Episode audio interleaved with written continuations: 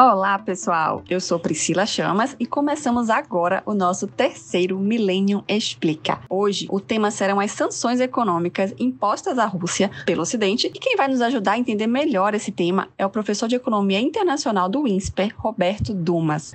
Primeiramente, queria agradecer ao Dumas por dispor de um pouquinho do seu tempo para conversar com a gente e já emendar a primeira pergunta. Roberto, o Ocidente respondeu à invasão da Ucrânia com sanções econômicas à Rússia, fazendo com que ela efetivamente tivesse mais a perder com a guerra. Só que esses embargos não trazem prejuízos só para a Rússia. Quais são as principais consequências deles, desses embargos, para nós do Ocidente?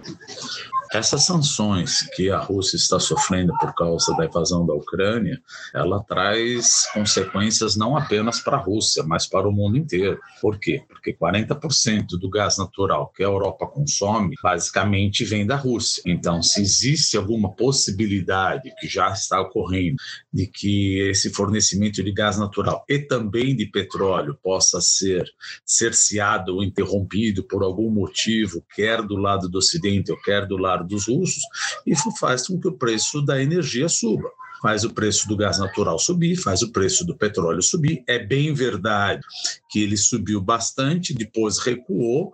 Agora, esse recuo que chegou até a 100 dólares não tem absolutamente nada a ver com a possibilidade do final da guerra. Isso está longe de acontecer, segundo o pragmatismo que existe uh, de vários analistas militares, que depois a gente pode até comentar.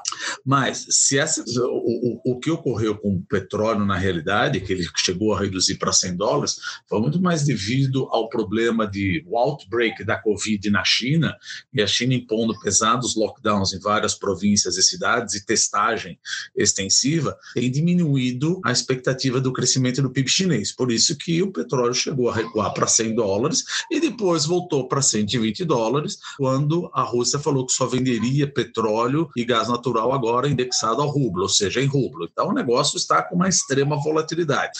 Vai ficar preso só na parte de energia? Longe disso. Veja, os maiores, os maiores produtores exportadores de fertilizantes do mundo, quem são? Belarus, ou seja, Bielorrússia, Rússia e China. China está com um problema ambiental, ou seja, ela mandou fechar várias usinas ou produtoras de carvão para alimentar suas termoelétricas a carvão por causa daquela pegada de mudanças climáticas. Só que agora você precisa desesperadamente de carvão para produzir os fertilizantes. Então a China cortou a exportação de fertilizantes e no final das contas você tem um único fornecedor que seria a Rússia e a Bielorrússia para fornecer. Só que a despeito de que essas sanções ainda não bateram no, no, no que concerne a fertilizante, você tem um problema de transporte marítimo. Veja, a demanda está aquecida, a oferta não está tão grande, porque você interrompeu todas as possibilidades de fornecimento de fertilizante, principalmente quando o transporte marítimo, como no caso da Maersk, da MSC, não mais se comprometeram a fazer transporte marítimo para a Rússia nem para a Bielorrússia. Isso acaba prejudicando. Mas Canadá poderia substituir, que nem o Brasil está falando? Acho muito difícil o Canadá chegar a substituir ao suprimento de fertilizante dos dois maiores produtores de fertilizante. Então, isso acaba batendo aonde? Se o preço do fertilizante sobe, acaba subindo o preço dos alimentos. O preço do alimento sobe, acaba aumentando a inflação ao redor do mundo, tanto na Europa, por causa do gás natural, também fertilizante, quanto nos Estados Unidos e também no Brasil. E aí você tem a inflação de alimentos. Para você combater essa inflação de alimentos e de energia, olha como o nexo de causalidade ele continua para combater esse efeito deletério aí, que a gente pode dizer, do aumento do preço uh, uh, uh, dos combustíveis, do, da energia, dos alimentos e dos fertilizantes, o Banco Central tem que puxar a taxa de juros. Puxa, mas eu vou puxar a taxa de juros justamente no momento onde meu crescimento está pífio, que é o caso do Brasil. Mas os Estados Unidos já estava com uma inflação de praticamente uma inflação de mercado emergente e a Europa já estava rodando com uma inflação de 5%, vão ter que aumentar a taxa de juros sim, porque essa é a meta do Banco Central. Então, no final das contas, nós vamos ter um mundo com mais inflação, menor crescimento econômico, maiores taxas de juros. E essa sanção, obviamente, não vai ficar só uh, limitado a, aos países que negociam com a Rússia. Com a Rússia também vai ser, mas tem ainda outros impactos que podem afetar, por exemplo, o câmbio desses países. Se a gente pensar na moeda euro, a moeda euro, se a Europa como um todo, a União Europeia e dentro dela a zona do euro sofrer com recessão ou que seja uma estagnação, o euro tende a se depreciar, continuar se depreciando em relação ao dólar. Além do que o dólar, a gente já sabe que vai ter de sete a mais subidas de juro esse ano e no ano que vem, podendo chegar a 2,5% de taxa de juros. Maiores taxas de juros nos Estados Unidos, com ainda não maiores taxas de juros da Europa, leva uma maior apreciação da moeda norte-americana frente às outras moedas do emerging market, com exceção do real brasileiro, que isso tem muito a ver com o preço das commodities. Como o preço da commodity começa a subir, uh, muitos investidores acabam fazendo o que a gente chama de rotação de ativos. O que é rotação de ativos? Estados Unidos está com uma política monetária contracionista, está subindo a taxa de juros. Se você pegar um gráfico do Robert Schiller, que é o Cyclical Adjust Price Earnings, que é o preço lucro, ajustado ciclicalmente pela, pela, pela inflação, você vai ver que a Bolsa dos Estados Unidos nunca esteve tão alta, principalmente as empresas de tecnologia, as que mais cresceram, está com price earnings quase de 100 vezes. Só que essas empresas chamadas de growth ou de tecnologia, elas são completamente correlatas negativamente com a taxa de juros. Maiores taxas de juros, as empresas chamadas de growth ou tecnologia acabam sofrendo muito. Então, se você é um asset manager, você está sentado em cima de um trilhão de dólares, dois trilhões de dólares, vamos pensar assim, e dentro da tua governança corporativa você precisa colocar de 1 a 2% do teu dinheiro em mercados emergentes, ou que precisa escolher um mercado emergente, o que, que você pensa? Bom, vamos lá. Vamos para a Rússia? Não. Vamos para a Ucrânia? Não. Vamos para a Bielorrússia? Também não. Vamos para a Turquia? Não. Vamos para algum país da Europa, do, do leste europeu? Também não. Vamos para a Argentina? Não. Vamos para a Venezuela? Não. Bom, então sobrou Colômbia, eh, Chile Peru. Chile, tudo bem que não é tão em desenvolvimento, não é tão emerging market assim. Mas se você colocar o dinheiro nesses três países, você não tem uh, liquidez suficiente. O que, que sobrou? México, África do Sul e Brasil. Puxa, então vamos colocar no Brasil que você tem ações de value, que é de valor, que é justamente aquelas ligadas a commodities agrícolas. Por isso que você vê o impacto. Depende de que lado da equação você esteja, positivo ou negativo. Mas você vê o impacto da apreciação cambial. Você dedica que seja 1 ou 2% do que você tem de dinheiro investido e precisa colocar em emerging market, mercado emergente, puxa vida, 25, 30 bilhões de dólares entrando no Brasil, joga o câmbio para 4,75, 4,70. Isso é um benefício que acaba ajudando nas bolsas de valores. A pergunta é até quando vai continuar? Tá? Essa pergunta não é de um bilhão de dólares, essa pergunta é de um trilhão de dólares. Porque da mesma maneira que as empresas de tecnologia estão sofrendo correção para baixo, as empresas de value no Brasil estão, correndo, estão sofrendo uma correção, sofrendo não, né? Se beneficiando de uma correção para cima. Então, há de se pensar se de fato o câmbio vai continuar apreciando. Eu acho que por um momento vai, mas vai chegar um momento, não mais do que três ou quatro meses, pode ser, ah, essa correção pode acabar e vai culminar justamente com a intempérie das eleições. Então, talvez seja um movimento de voltar à rotação, parar com a rotação e voltar a investir nos Estados Unidos. Então, existe uma perspectiva aí de que o câmbio vai apreciar ainda, vai ter um undershooting, mas que depois, na minha opinião, ele volta a depreciar 5,15, 5,20, pelo menos até o final do ano. Certo. Você já falou um pouco do Brasil, mas eu queria aprofundar mais um pouquinho sobre os efeitos que nossa população pode vir a sentir ou até mesmo já está sentindo, como no caso dos combustíveis. O impacto não vai ser nos combustíveis. Já está batendo no fertilizante e bate no preço de commodity. Aí você fala, mas o Brasil não tende a se beneficiar com mais agropecuária? Olha, tem, claro, o setor de agrobusiness tende a se beneficiar. Só que no frigir dos ovos, talvez o Brasil não tenda a se beneficiar. Por quê? A despeito de uma apreciação do preço de commodities, apreciação das commodities, uh, nós vamos viver agora no mundo e no país e vai ter mais taxa de juros e mais inflação de energia e de alimentos.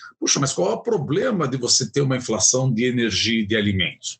Veja, todo mundo sofre com inflação, mas quando nós falamos inflação de energia e alimento, energia e alimento, o que eu estou querendo dizer? Alimento como um todo. Energia, gás encanado, gás de botijão, gás natural, etanol, petróleo, gasolina, óleo diesel. Se tudo isso sobe, isso está respondendo mais ou menos a 90% do que uma classe C, consome. E qual é o problema da classe C? Macroeconomicamente, as classes menos abastadas são aquelas que têm a maior propensão marginal a consumir, ou seja, 100% da renda é destinado ao consumo, ao passo que o mais rico você consegue poupar e talvez a inflação não acaba batendo, mas isso faz com que essa capacidade de consumir mais toda a sua renda leva a um impacto positivo no multiplicador keynesiano, ou seja, se a renda aumenta, você consome tudo, você consome tudo, você produz mais, você produz mais, você contrata mais pessoas.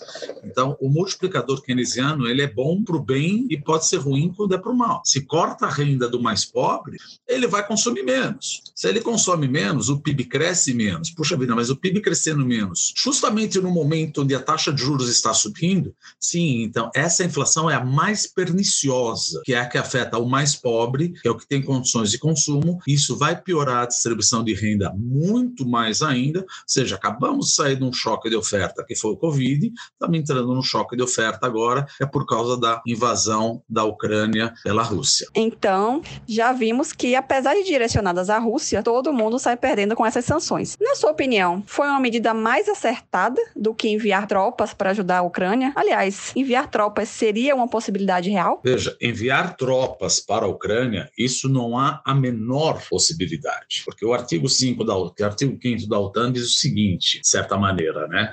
Ataca um, atacou todos. Acontece que a Ucrânia não faz parte da OTAN.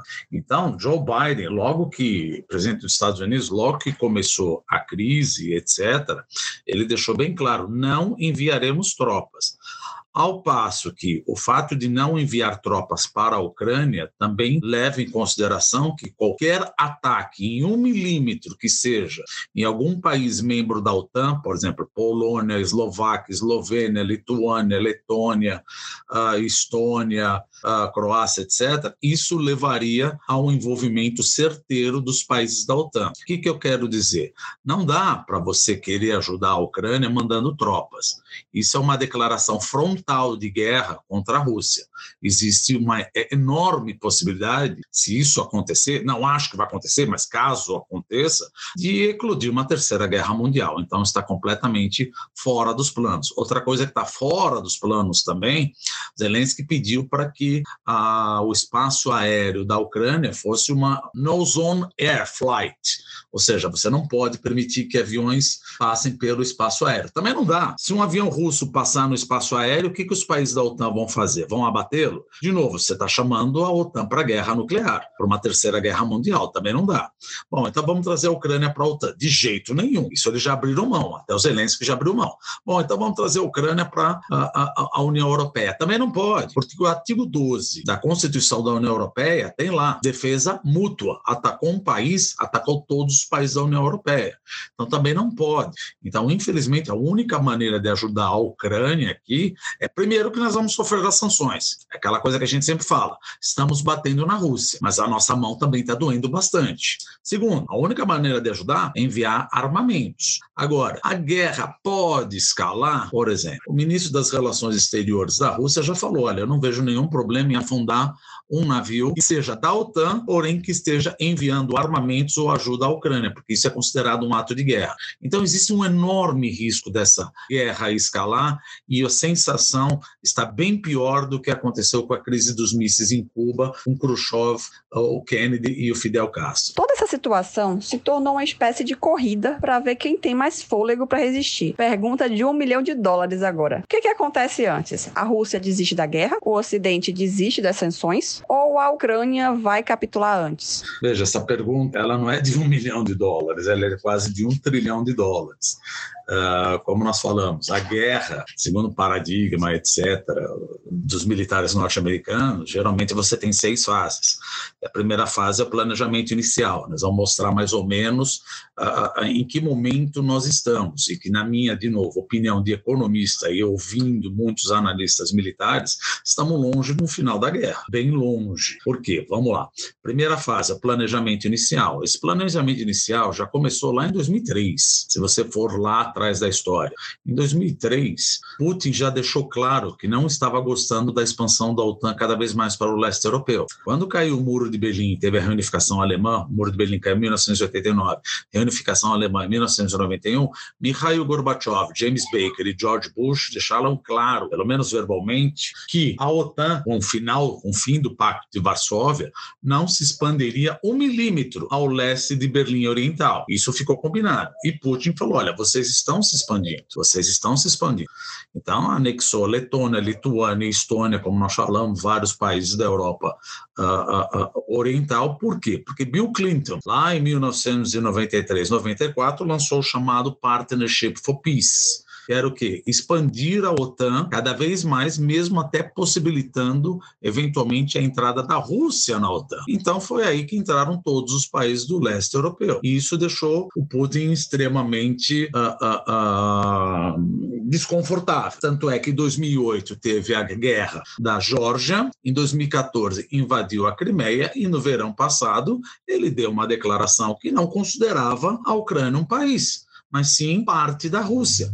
Então ficou claro. Então, esse planejamento inicial de invasão já deve estar sendo discutido ou pensado pelo menos há quatro a cinco anos, no mínimo. Essa é a primeira fase da guerra. A segunda fase, que a gente chama de geração de poder, de combate e concentração de meios.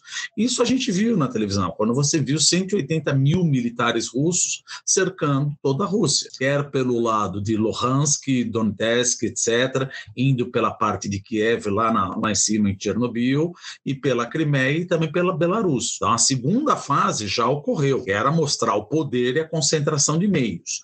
Nós estamos agora na terceira fase, que é chamada conquista da iniciativa, Seize Initiative. Ou seja, os dois lados, tanto a Rússia como a Ucrânia, primeiro que a Rússia não esperava que a Ucrânia responderia mais ou menos à altura, né? Mas nós estamos com os dois lados tentando botar o ritmo do controle. Nós estamos, por incrível que pareça, num cenário de estabilidade. Não tem condição dos russos prosseguirem. O armamento, as tropas, elas não conseguem ir muito mais além do que já foram em Luhansk, Donetsk, ou que já foram em Kherson, ou que já foram em Odessa, ou que já foram lá pelo parte de Belarus. Ou seja, para conquistar mesmo, você tem que conquistar a capital. E isso parece que a Rússia não está tendo condições. Então, nós estamos num momento de estabilidade. O que, que eu quero dizer estabilidade? Não quer dizer uma coisa boa, quer dizer que nós estamos no, no meio do furacão. Se, o que, que poderia ser? Existe a possibilidade de os, o, Vladimir Putin desistir da guerra e tentar ter uma saída honrosa, colocando, que nem eu te falei, colocando, uh, dominando os territórios Donetsk, Luhan, uh, a Crimeia, o Sul, que é Kherson e Zaporizhzhia, e aí, eventualmente, ele sair. Agora, se não, nós estamos justamente nesse motivo, de nesse, nesse momento, na quarta parte, né? Desculpa, na terceira parte, que é a conquista da iniciativa, que nenhum dos dois tem condição de vencer a guerra sozinho. Ou seja, a Rússia precisa de mais armamento e mais tropas, e a Ucrânia também. Então, você está no momento onde os russos não estão evoluindo territorialmente. Então, esse momento de estabilidade é onde nós estamos. Então, é difícil achar que a guerra vai acabar acabar agora. Não tem como acabar agora. Se você acabar agora, Putin praticamente vai exigir alguma coisa, ou senão ele cai no poder completamente. Agora, será que Zelensky e o mundo vão tolerar você separar a Ucrânia nesses pedaços todos? Você já perdeu a Crimeia, você vai perder Kherson, você vai perder Donetsk, você vai perder Luhansk, você vai perder a parte de Donbass. Você vai perder a outra parte também, que é a Zaporizhia. É, não sei se isso seria possível. Então, nós estamos nessa terceira fase. A quarta fase, que ainda não chegou, que não sabemos em que momento chega, não vai chegar tão rápido, que é a ação decisiva, quando você obtém a vitória, é quando você finalmente conquista Kiev. Agora, como é que você vai conquistar Kiev, que é a capital, se você ainda não tem todos os recursos? Bom, então nós podemos usar armas nucleares. Quando a gente fala arma nuclear, é importante deixar claro que não estamos falando de mísseis balísticos, não estamos falando de mísseis intercontinentais, aqueles que têm mais de 50, 60 megatons. Não, não é esse. Se a gente fizer uma comparação, existe sim um bruto risco da Rússia utilizar algum armamento nuclear tático. O que é o tático? Por exemplo, a bomba de Hiroshima, Hiroshima teve 15 megatons. Né? Você poderia usar uma bomba nuclear, eventualmente, de 1 megaton ou 0,5 megaton e ver como que responderia. Outra coisa que os russos podem estar pensando para ir nessa ação decisiva. Usar um armamento nuclear de alta atitude. O que, que é isso? deixar uma bomba, um artefato nuclear, que ele seja explodido, etc., né? o termo aqui de economista falando, ah, a uma altura de 50 a 60 quilômetros do chão, ou seja, uma altura de 60 quilômetros. E isso prejudicaria todos os meios de comunicação da Ucrânia e a eletricidade por causa dos campos eletromagnéticos. Isso já seria uma coisa decisiva. Agora, guerra biológica, isso já é mais difícil. Então, veja, estamos num processo de estabilidade, ou seja, estável, ninguém está se movimentando. A Ucrânia não tem recursos e a Rússia precisa saber se vai colocar mais um fronte. Então, essa ação decisiva, ela parece longe. E se ela for decisiva, primeiro, tem que tomar a decisão, como o próprio nome diz, de aumentar o aparelhamento militar da Rússia ou tomar uma atitude drástica de usar armas nucleares de baixo impacto. Então, nós não chegamos nessa decisão ainda. Então, olha como está longe de acabar o negócio. E mesmo que você chegue na ação decisiva, a próxima fase seria de estabilização. Só que aí, se você tem uma estabilização, ou seja, olha, conquistamos Kiev, estamos na estabilização, assumindo que os russos, que os russos ganham. Se você está percebendo o que está acontecendo com os ucranianos, nós vamos ter uma guerra de guerrilha, nós vamos ter a resistência. E essa resistência vai causar muitas mortes. Então, o que, que eu quero dizer? Que, apesar da gente ver, querer que a guerra acabe logo, ela está longe de acabar. Se ela está longe de acabar, isso vai continuar por um bom tempo. É difícil dizer, mas acho que esse ano ainda vai continuar.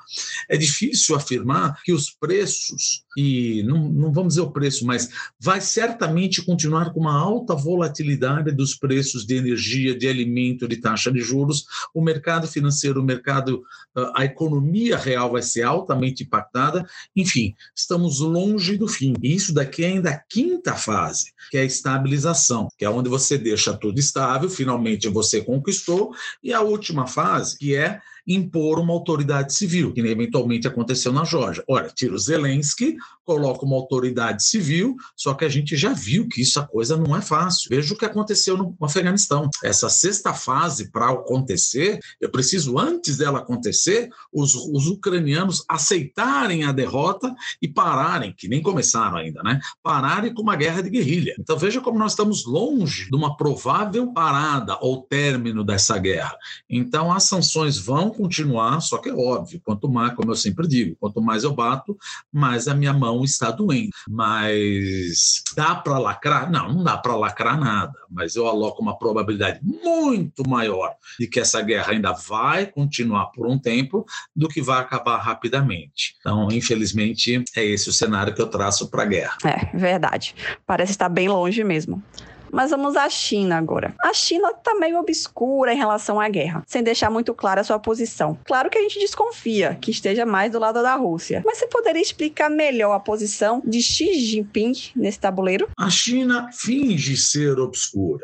A China finge estar neutra, mas em nenhum momento ela vai falar que está desse lado ou daquele lado. Mas a gente percebe, veja, a nossa amizade é sólida como nunca. E guerra não é guerra, invasão não é invasão razão. É óbvio que Xi Jinping tem um viés pró-Rússia, mas ele gosta da Rússia? Não, far from it. Não tem nada a ver de gostar com a Rússia. Isso é o tabuleiro geopolítico, ou seja, uh, talvez Xi Jinping estivesse esperando que a Rússia conseguisse fazer a Ucrânia capitular muito mais rápido. Não conseguiu, então talvez ele deveria ter pensado melhor.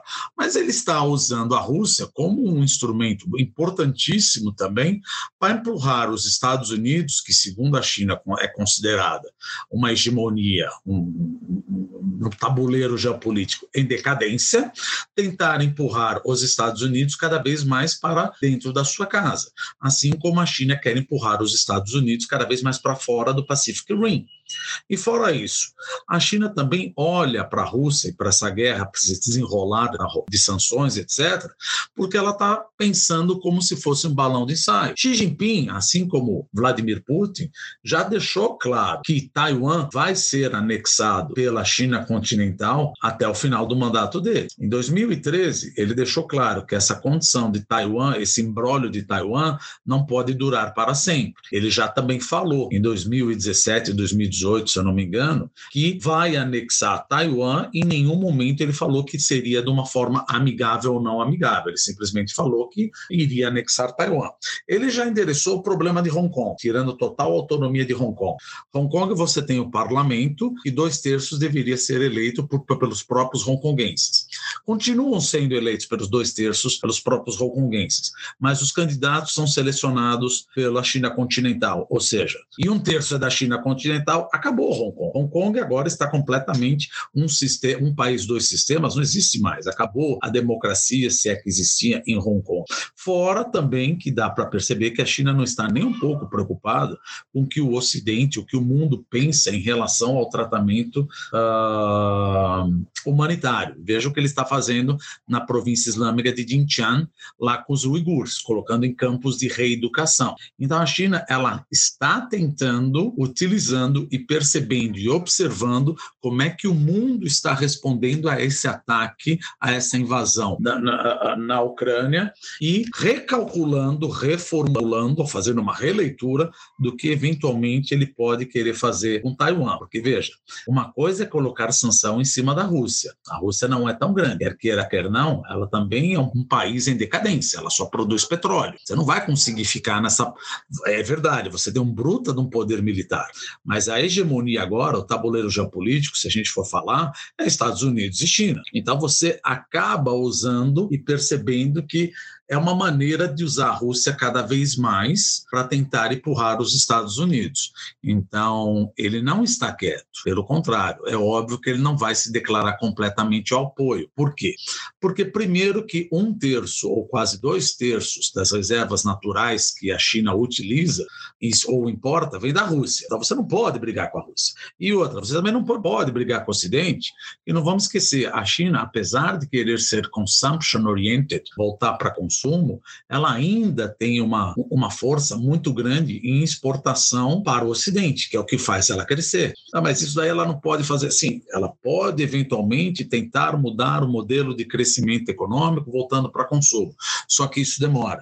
Então, ela precisa do Ocidente para comprar a overcapacity dela. Ela não pode brigar com ninguém. O que a China precisa é de estabilidade. Mas, ao mesmo tempo, ela quer ganhar cada vez mais espaços no tabuleiro geopolítico político e trazer Taiwan para seu domínio e utilizar a Rússia como se fosse um balão de ensaio para ver como o Ocidente uh, responde a uma invasão. E está vendo que o Ocidente está respondendo à altura, e isso pode levar Xi Jinping a repensar pelo menos o timing dessa invasão, que muito provavelmente deve ocorrer num prazo de cinco anos em Taiwan. Se a China entrar valendo na guerra, será que o Ocidente vai ter peito para impor as mesmas sanções econômicas? Note, não há a menor possibilidade da China entrar valendo na guerra. Ele sabe que eles também têm muito mais a perder, ou seja, o mundo seria uma hecatombe uma hecatombe para a economia mundial, uma hecatombe para. Uh, porque se você pensar a China, veja, é óbvio que ele é um país, né? mas a gente também tem que pensar a China como um bruta, uh, importante player na cadeia de suprimento. Então, você colocar sanções nela, você está dando tiro no teu pé mais ainda. Se eu já estou dando tiro no meu pé quando eu imponho sanção justas à Rússia, imagina colocar sanções no meu principal fornecedor. Então, fica complicado, porque eu exporto, eu importo, então não vejo vejo a China entrando de fato nessa guerra, porque aí seria já chamar os Estados Unidos cada vez mais próximo uh, ah, para a parte asiática, e não é isso ainda que a China está querendo entrar. Ela, como eu disse, ela está usando a Rússia, mas entrar na guerra ela não ganharia nada com isso. Ela está aguardando, se movimentando na fase 1, na fase 2 daquelas fases de guerra, muito mais para tentar pensar ou idealizar a anexação de Taiwan no futuro próximo, ao invés de querer ajudar a Rússia nessa invasão da Ucrânia. Entendi. Mas vamos supor então que a China resolva invadir Taiwan. E aí o Ocidente vai ter que dar uma resposta. A China teria alguma forma de se blindar de eventuais sanções econômicas? Como é que ficaria essa equação?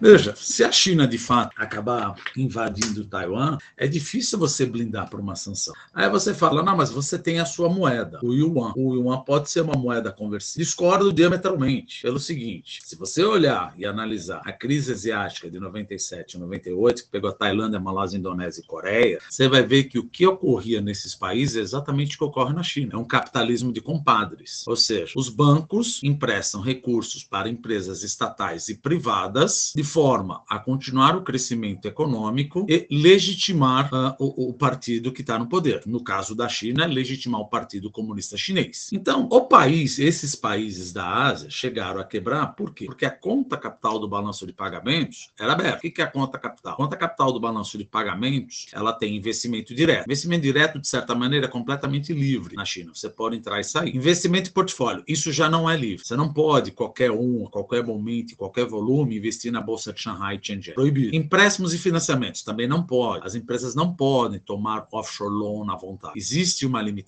Então, veja, se a China acha que em algum momento o yuan vai ser uma moeda internacionalizada e eu vou vender alguma coisa para a China, vou ser pago em yuan, fica aquela pergunta: o que, que eu vou fazer com essa moeda na minha mão? Posso investir na Bolsa de Xangai? Não. Posso investir na Bolsa de Shenzhen? Não. Posso investir em alguma empresa, etc. Não investimento direto, mas emprestar, fazer alguma coisa? Não. O mercado de government bonds, os panda bonds, etc., é muito limitado. Então, se você não se importa, eu prefiro que você me pague em dólares. Ah, mas isso pode mudar. Sim, pode mudar, mas para mudar, tem que mudar uma premissa básica. Qual é essa premissa básica? Que a conta capital seja aberta. Ah, mas eles podem abrir a conta capital. Bom, mas para abrir a conta capital, é importante também que outra premissa seja aceita. Que a China, ou o Partido Comunista Chinês, pare de usar os bancos como braço parafiscal do crescimento econômico e da legitimidade do Partido Comunista Chinês. E pare de, eventualmente, aumentar os non-perform loans. Porque se eu tenho non-perform loans, ou que se minha taxa de juros uh, uh, uh, artificialmente é mantida baixa, o que, que vai acontecer? Você vai ter um capital flight, você vai ter um currency crisis. E um currency crisis, se eu estou com a minha conta capital aberta, eu posso ter um corporate crisis, como ocorreu na, na, na, na Ásia. E a China não vai fazer isso, ela não vai abrir totalmente a conta capital, se expondo ao que a gente chama em economia a um sudden stop. Para de entrar dinheiro, começa a sair dinheiro e você pode sofrer uma crise. Então, por isso que a China não tem muito como se proteger dessas sanções. Agora, o Ocidente já deveria estar começando a pensar em diversificar os seus suprimentos e seus compradores. Da mesma maneira que se você vai lá atrás e começa a perceber que Putin deu todas as informações que iria invadir a Ucrânia,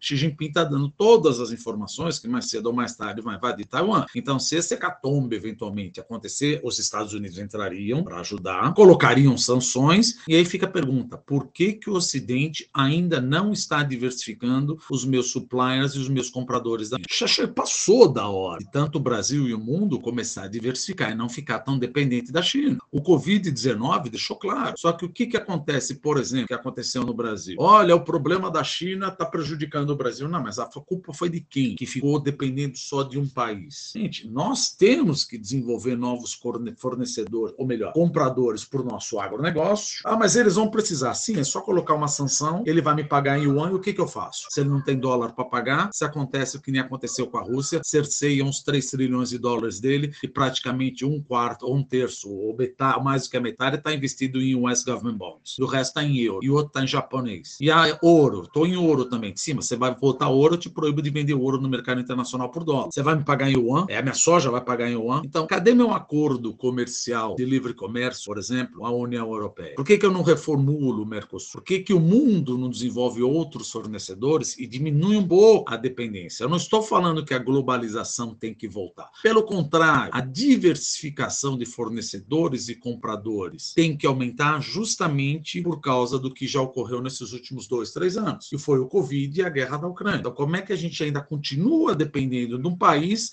que está dando todas as informações e num prazo de provavelmente cinco anos vai entrar numa guerra? Sério mesmo que o Brasil, o Ocidente, vai continuar totalmente dependente da China? Ah, mas é difícil. Vai ser mais difícil se eles entrarem na guerra e eu ficar totalmente dependente deles. Uhum. É. Bom, para finalizar, né, uma pergunta que todo mundo se faz.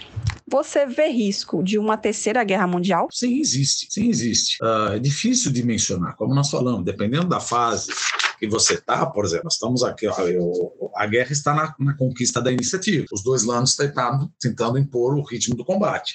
A próxima ação é a ação decisiva. Essa ação decisiva é pegar e cap fazer capitular Kiev. Ou aumento as tropas, ou eu posso usar armas táticas nucleares. E aí fica a pergunta: se usar armas táticas nucleares, pelo amor de Deus, bem menor, um megaton, etc., como é que será que a OTAN reagiria? A sanção seria muito mais draconiana, e não vamos esquecer, as maiores guerras do mundo, a Primeira, Segunda Guerra, sempre ocorre com algum incidente. Então, um incidente numa guerra desse tamanho, um, um equipamento tático, nuclear, eventualmente, pode acabar caindo, esbarrando em algum país da OTAN. Isso pode ocasionar uma terceira guerra mundial. Deus queira que não aconteça, mas eu sempre deixo claro o seguinte: não vai acontecer, é torcida. Uma análise imparcial mostra que o mundo está muito mais próximo de uma terceira guerra mundial agora do que estava em 1962. Nossa, que medo. Bom, resta continuar torcendo para que não aconteça. E por aqui, vamos encerrando. Agradeço mais uma vez ao professor Roberto Dumas, que ensina Economia Internacional no INSPER. Muito obrigada, professor. E também a você, que ficou conosco até agora. Continue acompanhando nossos conteúdos. Até a próxima!